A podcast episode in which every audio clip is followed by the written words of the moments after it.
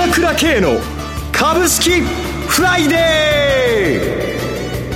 ーこの番組はアセットマネジメント朝倉の提供でお送りします。皆さんおはようございます。浜田節子です。朝倉慶の株式フライデー。今日も株式投資をする上で重要となる注目ポイントを取り上げてまいります。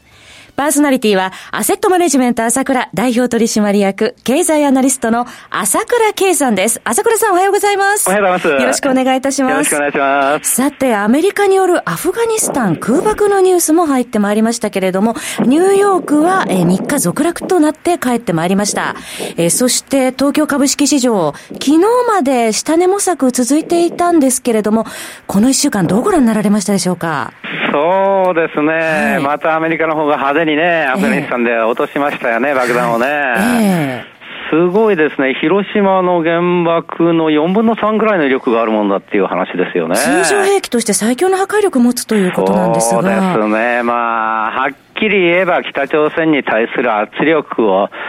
とにかく今最大限にかけるということをですね、えー、はい。えー、やり続けているわけですよね。朝倉さん、これ市場では地政学リスクへの警戒感、これぶり返したと見ていいんでしょうか？まあ、このことはですね、やっぱりこう、ずっとあるわけですけれども、えー、情報に対する温度差っていうのが違うわけですよ。はい。えー、例えば韓国なんかじゃね、えー、もう SNS でね、あの、自分も、受験生が自分も死んじゃうんじゃないかとかっていうことを言ってるっていうことがまあ、話題になってるわけだけども、はい、それに対して韓国政府は一生懸命抑えてるわけですよね。そんなことはないよ、ないよということでね。はい、で韓国はそういうふうに、えー、言ってるわけだけど、日本の場合は逆ですよね。もうこの、やるぞということで、まあ、あの、渡航者に気をつけろとか言ってみたりですね、注意情報を出してみたりですね、はい、日本と韓国の情報の出し方が全然違いますよね、政府サイドでね。はい、えー、これは一つにはやはり、えー、トランプさんのこういった北朝鮮に対する圧力といういうのを日本側もかけると。いうことで、やはりそれと一緒になってやってるから、こういう情報操作になるわけですよね。立ち位置の違いということでしょうかそうですね。えー、ですから、情報は情報であるんだけれども、えー、やっぱり客観的に見る必要があるんですね。お互いの立場があって、今やってることなんだと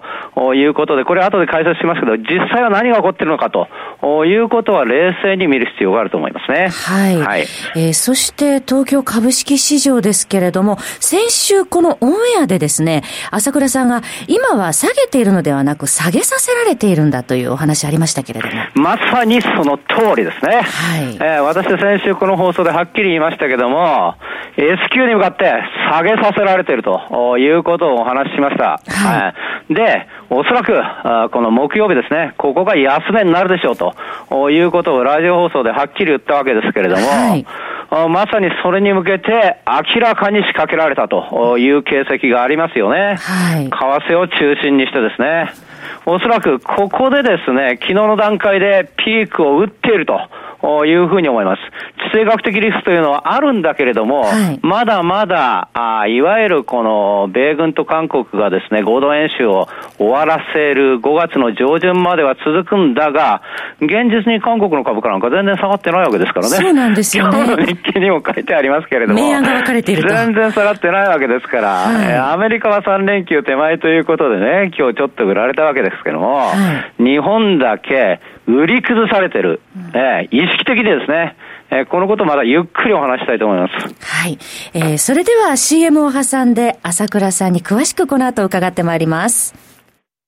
鋭い分析力で注目を集める経済予測のプロ、朝倉慶。日々のマーケット情勢や株式情報、個別銘柄の解説を、朝倉本人が平日16時、メールでおよそ7分の音声を無料で配信中。株の判断に迷ったら朝倉慶。詳しくは、アセットマネジメント朝倉のウェブサイトへ。本日の市況解説無料メールマガジンにご登録ください。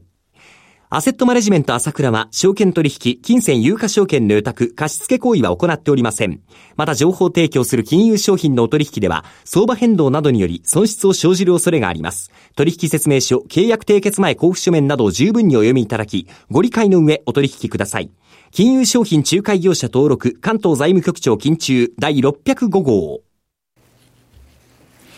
えさて、マーケットでは今日の S q に向けて、えー、情報操作とともに売り仕掛けが行われているんだとおっしゃる、えー、朝倉さんですけれども、昨日のマーケット見てますと、ちょっと変化の兆しも見えてましたよね。そうですね。えー、えー、一応その大幅なこの売り崩しというのが、おそらく S q までなんですね。はい、えー、でこれは再三言っていますけども、私もですね、とにかくこの制度には問題があるわけですよ。はい、売って売って売ってですね、それで、反対売買しなくていいわけだ。はい。S q 値で決まっちゃうわけだから、えー、こんないいことはないわけですよ。資本量があるところは徹底的に叩く、ないし徹底的に買い上がる。そこで、普通だったら反対売買するから逆の動きが出るじゃないですか。はい、それ必要ないんだから。そんだったら100億でも200億でも売って売り崩して、そこで決まるんだったらいくらでも儲かっちゃうじゃないですか。はい。それが現実にこの S q という制度なわけですよね。えー、例えば、日銀がこれを利用してですね、例えば為替なんかでも1日30兆円こう介入した時があるけれども、はい、めちゃくちゃ売り崩す、買い上がる、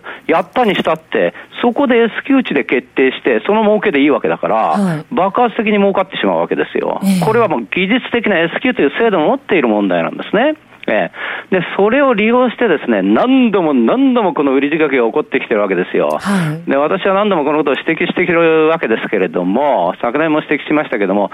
例えばリーマンショックの後の10月10日に1000円、1000円って1万円から下がった時がありますけれども、はい、あれも S q です。から去年まさにですね、去年の2月ですね、ここが今年の底でしょうと、私が言ったことがあったけども、2月にね。2月12日ですね。あれも S q です。はい、で、S q に向けてですね、やはり資本効率がいいので、仕掛けるっていうのは、こう、周到に練られているわけですね。だから私、えー、先週のことに、先週の段階で言ったわけですけどもね、はい、今回特に北朝鮮に対して圧力をかけなければなりませんね。はい、本気だと、本気でやるぞと。ええ、アメリカはおそらく通告してると思うんですね、中国に。やりますと、これが効果がないようだったら、本当に爆撃しますよということで言ってると思うんですよね。はい、そうでなければ交渉ができないわけですよ。最大限にやっぱり圧力をかけなきゃだめだから。はい、そうですよね。ということは、日本政府も一緒にそれになって、やっぱりそういう立場なわけですよね。はい、でこのな、この流れは現実的に情報操作としてあるんだけれども、徹底的にやるぞと。で、これを利用して、日本の株価を下げさせて、儲けさせよう、S q に向かってという流れがですね、周到に練られたんだと思います。その周到に練られた、他にそのような兆しはどこにありましたありますよね。はい、例えばね、為替なんですけれども、はい、ウォール・ストリート・ジャーナルがね、まあ、そのトランプさんにインタビューしたと。トランプさんにインタビューして、トランプさんが円高、あいわゆるドルは高すぎるという発言したわけだけども、はい、この発言なんか前からやって蒸し返しと同じでしょ？それを材料にして、ね。はい、いいですか、このウォール・ストリート・ジャーナルのインタビューがあったのが12日、発表されたのが日本時間の13日、まさに S q の手前です。ここでニュースを出すことによって、110円から強引に為替を切らせてるわけですよ。はい、そうすれば株が下げやすいじゃないですか。えー、えー、まさに周到に練られたシナリオによって、ここで下げさせると。いう大きな力がですね、働いてるわけです。ですから、まあ、マスコミでもそうですけれども、ワイドショーでもそうですけども、この、まあ、例えば27日攻撃だとか、とか、こういうこと朝から晩までやってるじゃないですか。はい、えー、そういうのがずっと日本人の頭に怖いぞ、何が起こるかわからないぞっていうことを締め付けてる、あ締め付くような形での情報操作が我々が知らぬうちに行われちゃってるわけですよ、これは。だから、そこで最終的には為替を動かすのが一番早いから、これは前も言いましたね、2月の段階で、ウォール・ストリート・ジャーナルがインタビューしたのを4日遅らせて発表したよ、S q の手前でしたね、あのところね。そうでした。えー、ですから、プットオプション、例えば見るとですね、中心ラインの1万8500円のプットオプションなんですけども、12日の段階で44円だったのが、昨日220円で5倍になってるわけだ。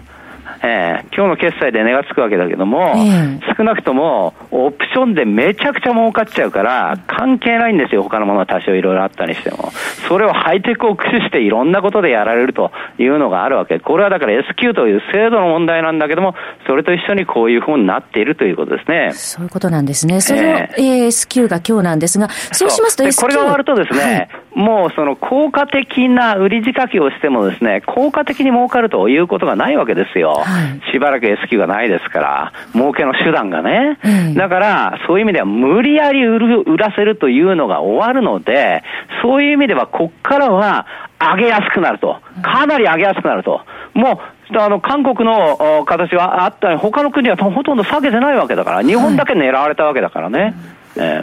ー、そういう意味では、ここからはね、いい会話になっているというふうに見ていいと思いますよね。えそして、昨日のマーケット見てましても、えー、そうですよね。あたりから変化が出てきましたよね。ねやっぱりみんな一応こういう流れに慣れてきてるので、私も発信してますから、こうやって、はい、もう買いでいいんだなという感じにはなってきてると思いますね。マザーズ指数見ててもプラテンになってましたし。そうですね。はい、そうですね。で、実質的にですね、この、もちろん北朝鮮に対して圧力をかけるっていうのは当然なんだけれども、はい、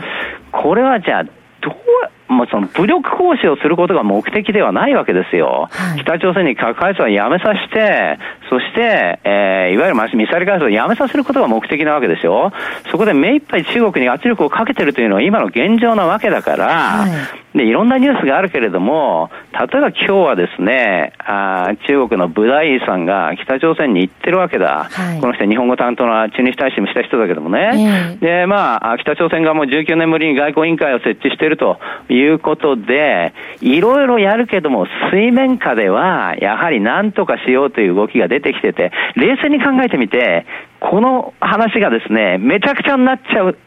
可能性と、そうでない可能性っていうのはやっぱりちょっと考えてもらいたいと思うんですよね。ここまで先生みんなめちゃくちゃになっちゃうと思思ってるかもしれないけど、その可能性を考えた場合は、はい、その可能性が例えば10%なの、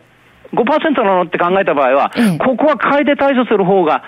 いいのか悪いのかっていうのは、これはですね、当然判断として出ると思いますよ。はい、えで、もともと一番この現状な問題をですね、あの日本で朝から晩までこう言ってますけれども、一番恐れてるのは、北朝鮮本人ですよ。当事者がということですね。当事者は、これはね、もし、一発でも反撃してミサイル撃つ、まあ韓国でも日本でも撃ったら、間違いなく100%彼らは殺されるんですから、